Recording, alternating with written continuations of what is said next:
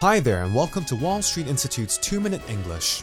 With all this talk in Hong Kong recently about the introduction of a minimum wage for low income earners, inflation, and soaring property prices that have skyrocketed past pre 1997 levels, I started thinking about how difficult it is not only for low income earners to make a living, but also for young people, including university graduates, to have the chance of finding good jobs.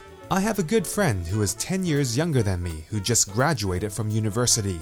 She was saying how most university graduates in Hong Kong would be very content to find a job that pays around $10,000 a month. Now, there's nothing wrong with a job that pays $10,000 a month. However, I remember coming back to Hong Kong from the UK 10 years ago, and the average salary of fresh graduates back then was also $10,000 a month. Unfortunately, the cost of living in 2011 is a lot higher than it was in 2001 due to inflation.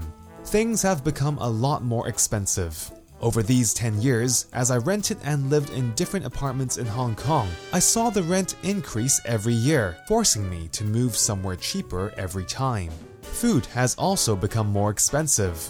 Transport has become more expensive.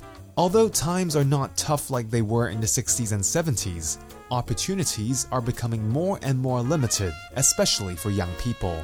It'll be interesting to see what the government does to help people here in Hong Kong, from those who are finding it difficult to simply make a living, all the way to those who are trying desperately to save up with the intention of purchasing their own property. I wonder if people will continue to become more and more discontent and voice it out on the streets, or will there be peace and stability here? I wonder what I'll be saying about 2011 in 2021.